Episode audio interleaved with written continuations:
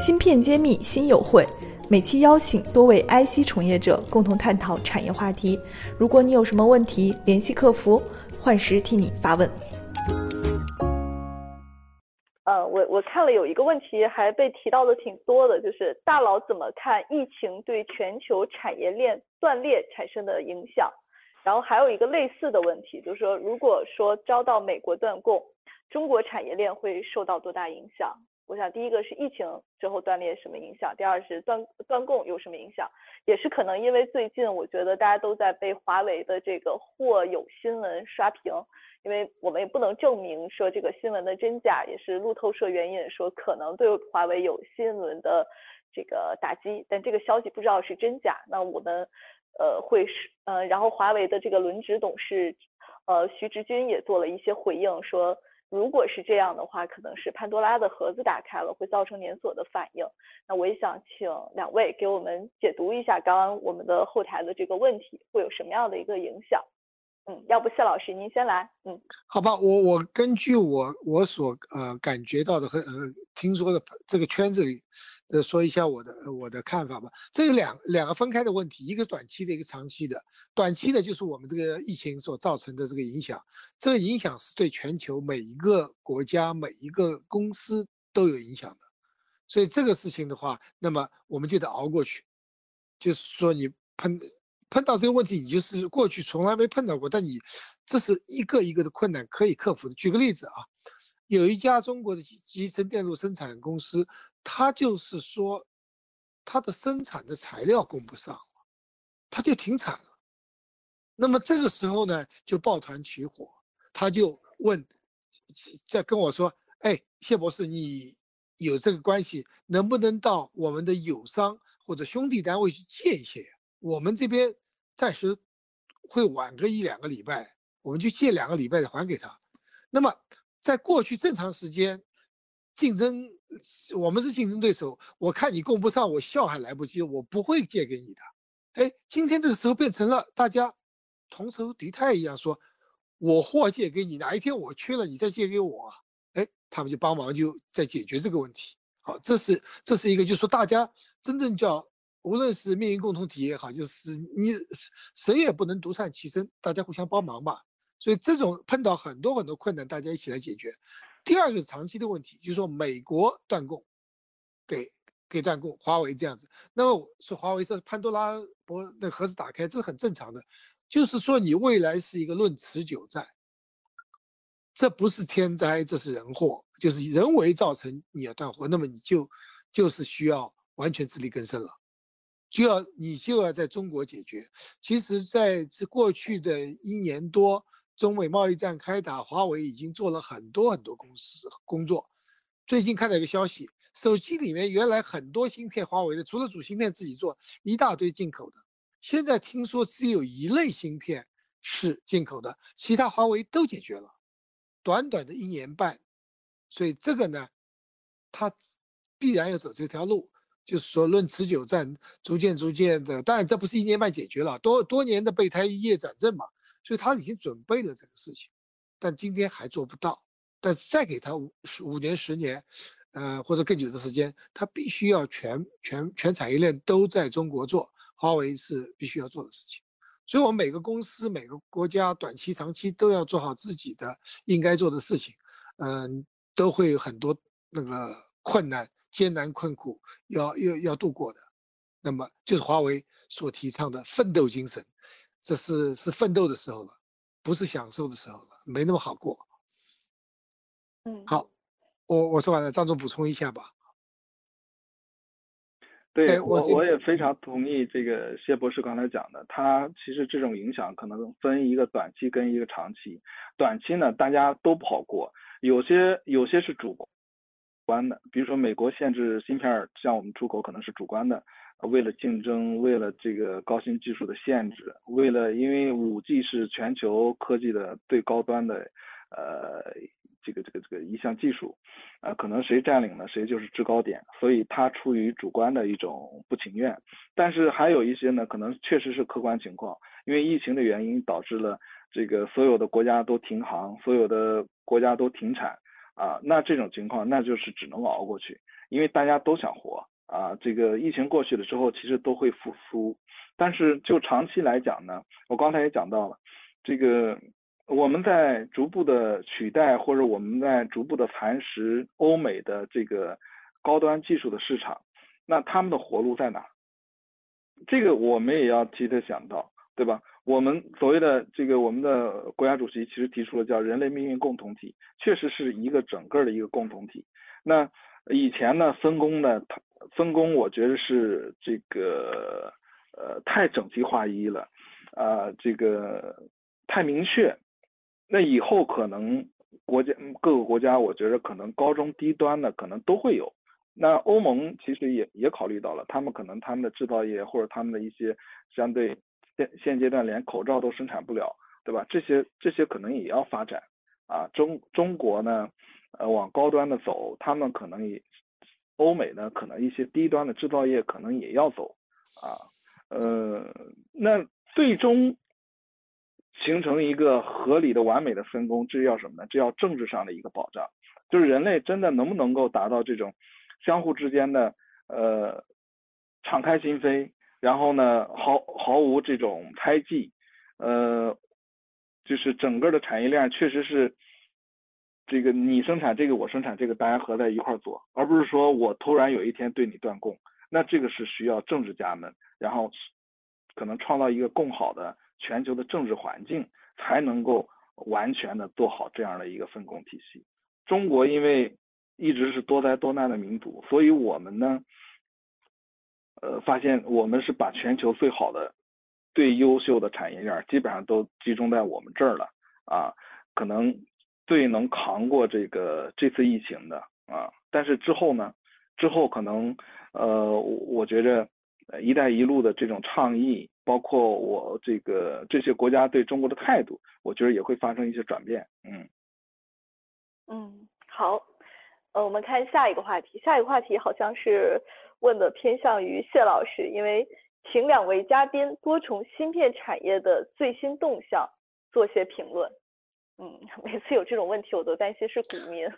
最新动向是这个问题不太不太准确，哪一方面动向是供应链的动动向，还是那个科技的动向？我们只好猜一下。芯片产业，您选一个你想分享的角度。好吧，呃，我俩都都说一下吧。那那个总的来说，我们看这个呃芯片在高两有两大趋势，在这个疫情出发出现之前就已经开始，就中美贸易战影响的两大趋势。说第一个呢，就是整体的国产替代。那么国产替代不光是芯片这个产品的替代，从原材料啊，从这个呃设备。和软件，呃，全方位的呃国产替代已经是一个大趋势。那么这里面就是完全百分之九十原来是外国产品取代占领的，现在逐渐逐渐大部分都要被中国产品所取代，这是一个趋势。第二个趋势就是说人工智能这个高地，嗯，全世界都在争，那今天只剩下中美两国。在争这个高地了，所以芯这这方面人工智能芯片变成了重中之重。那在目前为止，美国还是领先的。最近寒武纪要上市了，寒武纪呃是中国的这个人工智能芯片的一个独角兽，但是在世界范围内呢，它还排不上啊。所以说，在这个这个集成电这些人工智能芯片 AI 芯片方面，中国还和美国在逐渐逐在角力中间，中国还略占下风。但是大家没有看到的是应用，应用中国绝对占上风，因为体制不同。在美国，你这个摄像头不能乱装，有这个隐私权；在中国有这个特色的话，我们的摄像头到处都装的。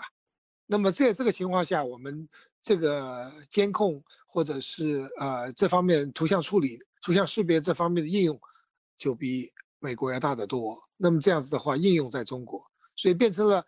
这个趋势是这个芯片这个产业啊，中美会互相合作而大于竞争。尽管从从这个美国这个无论是鹰派还是特朗普打中美贸易战是认为是对立的，但真正我在美中美两国的产业人士都希望是合作，因为你美国发明了这样子人工智能芯片，但它应用在美国有限，那它都到中国来找应用，所以这是一个例子。所以这两个大趋势都造成了我们中国是二零二五也好，其他喊法也好，整个来说中国的芯片市场的这个国产芯片的发展和人工智能的芯片在中国的应用会大幅度提高。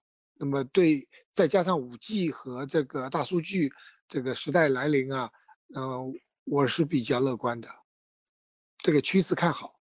短期不好了，短期大家这个呃那个整个全全世界都快停顿下来了。但是等着疫情之后的话，我们还是会爆发性的反弹，特别是在国产化芯片和 AI 方面，我们会有很好的这个机会吧。嗯，好，张总，您有什么看法？呃，我觉得其实美国的这些政策还是以打促和，他不可能说我的芯片不不不给中国供了，因为叶博士说的，可能最大的应用市场就是在中国，你生产出来之后你没有应用，你到哪赚钱去？所以他可能也是一种策略，就是你最需要的东西我先不给你，为什么不给你呢？可能我需要跟你谈判谈条件儿。那就是你除了买我这个之外，你看你要买我的大豆啊，买我的农产品啊，你要金融市场向我开放啊，其实被他们用作了一一个什么一个谈判的筹码。那这就是看中国其实谈的一个过程啊，在哪些方面可能给他做一些让步啊？如果呃这个这个如果条件不苛刻，可能会满足他，满足他之后，肯定未来还是一个和啊。我我我我相信肯定是以打促和的一个过程，嗯。看我们愿意付出什么样的代价啊，来做这个事情。嗯，半导体全产业链的芯片企业库、投资机构库、产业园区库均已建成，用数据和专业搭建产业资源平台，促进人才、资本、资源的高效匹配与链接。欢迎关注公众号“芯片揭秘”，与我们取得联系。嗯，好，那我们看下一个话题。呃，请问在这次疫情过后，供应链金融是否会成为金融机构发力点，或者说是否会成为金融服务业中中小企业的切入点？啊，金融张总来吧，张总是比较嗯，张总来，嗯，金融方面的问题，张总专家。嗯，我我我刚才讲到了，就是我们国家的金融呢，其实发展相对滞后，滞后的原因就是什么呢？它并不市场化，大部分是被管制的。很多的金融创新，嗯，在我们国家叫金融创新，其实在美国那是非常正常的一项金融业务，只不过是他不放开不让你做。那现在随着这个经济的发展，这个越来越快，然后对金融的要求也越来越高，那所以国家也在逐步的解锁啊，有些金融政策其实就放开了，比如说融资租赁啊，还有供应链金融啊，这些都在做。呃，我觉着疫情肯定是一个加速器。啊，为了更好的，其实为了更好的支持经济的发展，那必须要把金融各个方面做好。中国之前讲中国的经济出问题了，我一直持反对态度。我认为中国的经济是没有问题的，中国的问题是出在金融体系，金融体系出问题了。我这些想要发展的各个行业都得不到血液了，金融是血液，得不到血液之后，我这个人才病了。所以呢，你要根治这个毛病呢，你要把血液系统治好了，然后呢，你你你的人体，你的胳膊腿你就好了。那所谓的供应链金融，那为其实其实相对复杂啊，比比其他的简单粗暴的一个贷款要相对复杂一些。那金融机构以前没有这个动力去做，他觉得我给你放贷款我就赚得盆满钵满。啊，前些年我们前十年，我们的我我们在银行工作的同学，他们的生活，他们的待遇其实都是非常好的。啊，有一个有一个统计，应该是金融行业的这个从业人员的薪酬，平均薪酬是其他行业的十二点五倍，啊，十倍左右。啊，你说你说在这种情况之下，他怎么有可能有动力去做这些事情呢？啊，那包括国家其实也在推这个。普惠金融要求所有的四大行必须要，呃，设立普惠金融事业部，这是这是为什么呢？其实普惠金融事业部它是什么？给中小企业做贷款，但同时利率还要低，比其他的还要低。这是好像是违背这个包括美国或者说现阶段的金融学的原理的。金融学原理就是呃，风险高的我一定要有这个高收益啊，用这些高收益来覆盖这个风险。但是我们发现完全在好像完全在违背啊经济规律啊，或者说完全在违背金融学原理。但是你反过来想，这个金融学原理可能是西方的金融学原理啊，它是以这个效率优先，以这个利益最大化优先，以这个金融机构的利益最大化优先，而并不是以整整个全全体社会的利益最大化优先。那我们可能现在要这这个这个建立有中国特色的呃所谓的这个这个这个金融学的话。那可能你必须要站在所谓的人民大众的立场啊，站在这个老百姓的立场来做这样做这做这些事情。嗯，那刚才他提到这个供应链金融啊，未来肯这就是为了改变以前那种金融状态而采取的一种措施。比如说，我围绕着我现在中小企业，我不敢给他放，他的信用、他的抵押可能都不够。但是呢，因为他围绕着他的上下游的一些大客户啊。给通过大客户给的授信啊，整个供应链我其实是，嗯，贯穿了看得清楚，那可能我就敢给他放贷款啊，包括我们的新三板市场也是这样。以前的中小企业为什么不敢给他放贷款？很大一是金融机构的问题，二是中小企业自身的问题，它不公开不透明，所以呢，它这些企业是没有信用的，同时又没有抵押物，那银行怎么可能给他放呢？但是通过挂牌新三板，通过券商、会计师、律师把公司都梳理清楚，把他的财务、把他的法律风险都梳理清楚之后，变成一个公开透明的治理规范了，就等于他自身就有信用了，创造出信用来。这时候呢，当然就可以给他贷款，啊，我们的这个银行体系可能就可以发挥作用了。所以，嗯，金融业也必须要。进入到那种以客户为中心啊，以服务客户为宗旨的时候了，而不是都等着客户去求他，他像大爷一样啊，像施舍一样的给你点贷款，给你点贷款啊。对，不能以请行长吃饭为荣耀，我要改变这个服务方式，资本市场也要做改革。所以我们大家也都也都蛮期待这样的时间来到来。那最后我们再花点时间啊，今天因为我们有四个主题，最后一个主题叫面向未来。因为我们想面向未来，想给大家一些避险啊或获利的一些参考，有两个维度来做。第一个维度呢就是企业维度，第二个维度是个人维度。因为我们现在遇到的这个阶段是特别，呃特别有历史机遇的窗口期，也可能说是一个历史的重大的抉择时期。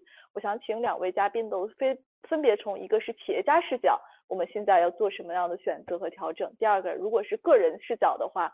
我们个人的出路在哪里？比如说现在的这种情况下，是不是还要做投资？要不要创业？是不是把钱都攒起来，不要消费？到底应该怎么做？呃，这两个维度分别给我们一些建议。那这样，那个肖老师先来吧。嗯。好，从企业的角度来说，我觉得是冬天要来，这个未来要这个冬天有多长不清楚，所以说还要攒呃要要要开源节流，要攒够足够的资金，要过要要不能够太激进，你要活下去，这个这个是一定一定要做的那个能够贷贷到的款，能够省的钱要省下来啊，把钱用在刀口上，呃去要努力去开源节流。个人的话，我倒觉得这个这个这个问题要看年龄。我讲，比如说你到退休年龄了，你实际上你没有太多时间再去呃冒险去赚钱去，所以说我觉得年年纪偏大的你要要保守啊，这时候不要再去创业啊，这个去去投资啊，你还是要做相对比较保守的事。对年轻人来说倒是个好机会，就或者说你资本比较雄厚的，因为。所有的东西都便宜了，这个时候你可以无论是投资还是创业呢，反而是机会更大一点。呃，你年轻人就应该闯一闯。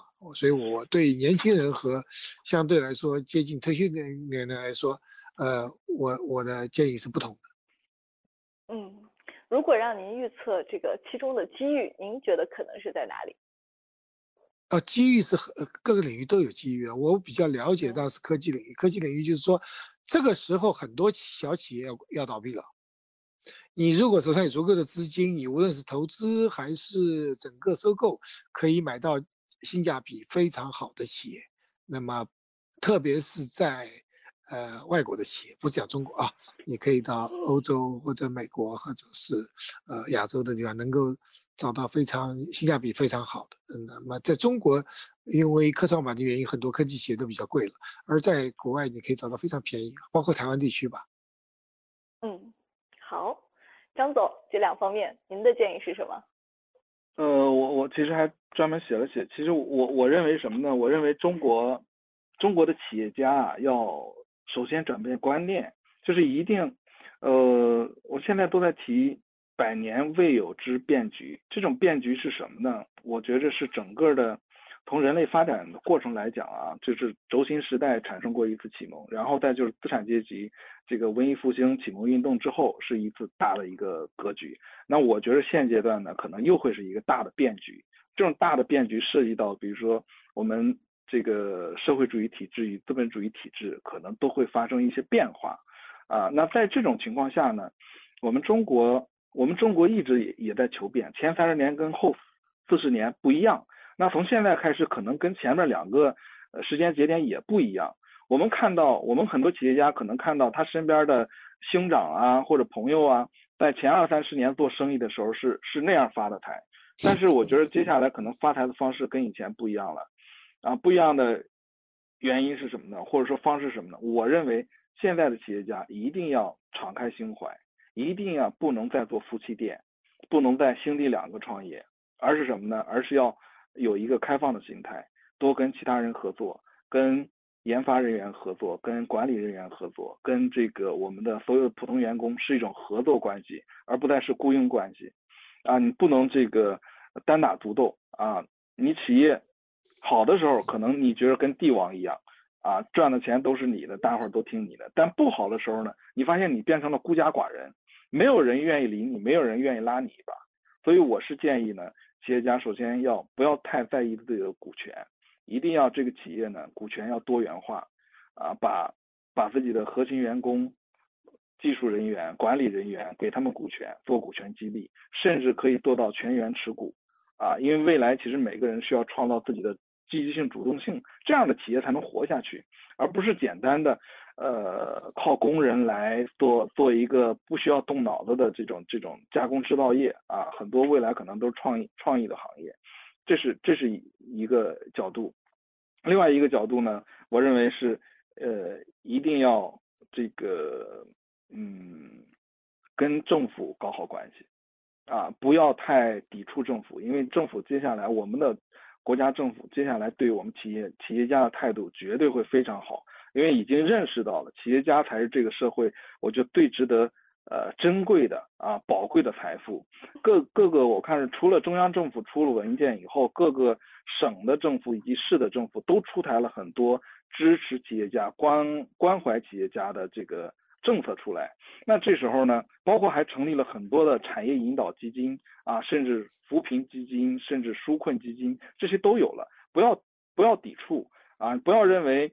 可能还会秋后算账，投进来之后未来会怎么怎么样？我我觉得不会，因为我们国家其实，嗯，接下来我觉得会有理论创新，就是对企业家会重新定位，不会再用那种意识形态的说，哎，好像企业家、资本家都是剥削剥削我们工人的，不会，因为你只要你的股权结构改变了，你发现劳资矛盾、这个劳资对立的这种状况没了。华为为什么做得好？因为华为你发现它既是工人，它。既是员工，同时它又是股东。那在你的企业里边，呃，老板如果百分之三十的股份，员工百分之三十的股份，政府百分之三十的股份，然后剩下的股份呢，可能是呃上市融的公众股的股份。那这个时候，你其实你是一个呃社会资源的组织者，你是会把一些高新技术企业，把一些专家请过来，把技术去产业化，然后拉着其他的同伴一起做这个事儿，为社会创造价值的。呃，这么这么一个人，因为创造出价值来，你会发现是分掉了，一是给国家交了税，二是你可能只拿百分之三十，其他员工可能百分之三四十，啊，政府也得利了，啊，所有人都会得利。那这时候你就不是一个剥削者，你绝对是一个创造者。我觉得我们的国家接下来肯定会在这方面出现理论突破，然后呢，改变对企业家的看法。那这个需要我们实践当中去去努力，不要。不要抵制政府，啊，也不要抵制我们的员工，要跟员工、跟政府都合作好啊，这是我对企企业家讲的。当然，你你合作好这两步之后，你其实就完全可以登陆资本市场。然后现在新三板的门槛其实又比较低啊，你有这样这么你有这样的能力，有这样的一个诚意啊，我想其实把企业做好是没问题的。上了资本市场之后，它可以跟分阶段的融资啊，刚才也说了，一可以拿到股权融资，二银行因为你有了信用，银行可能债权融资也会给你，嗯，然后对于个人来讲呢，确实是，嗯，房价如果不涨了的话，你可能不需要啊担心我得抓紧时间买房，那你你有有想创业的，呃。可以跟同事、朋友找到志同道合的人，做一些小公司。现在做小公司，国家基本上都免税，而且还有补贴，啊，呃，我觉得创业应，呃，如果有这样的想法，有这个意愿，当然也要合理的评估，先就业，可能再创业啊。创业未来肯定是一个好的趋势，但创业不一定你非要做到所谓的什么前一百强啊，或者前前多少强，你可以创一个公司之后，然后卖给大公司。卖给上下游，然后再做你自己想做的一些事情，啊，我觉得只有这样，嗯，你卖的时候也也有人要了，为什么呢？因为有一个活跃的资本市场可以给你定价，啊，你有退出的渠道，所以我觉得整个资源的流淌可能未来中国会更加的合理化，嗯嗯，谢老师有没有什么补充？啊，哦，我我我觉得这个说的很到位，对我来说，呃，和我们前面的观点是互补的。我我加一点吧，就是说。实际上，今天中国的创业环境比美国创业环境要好好太多了。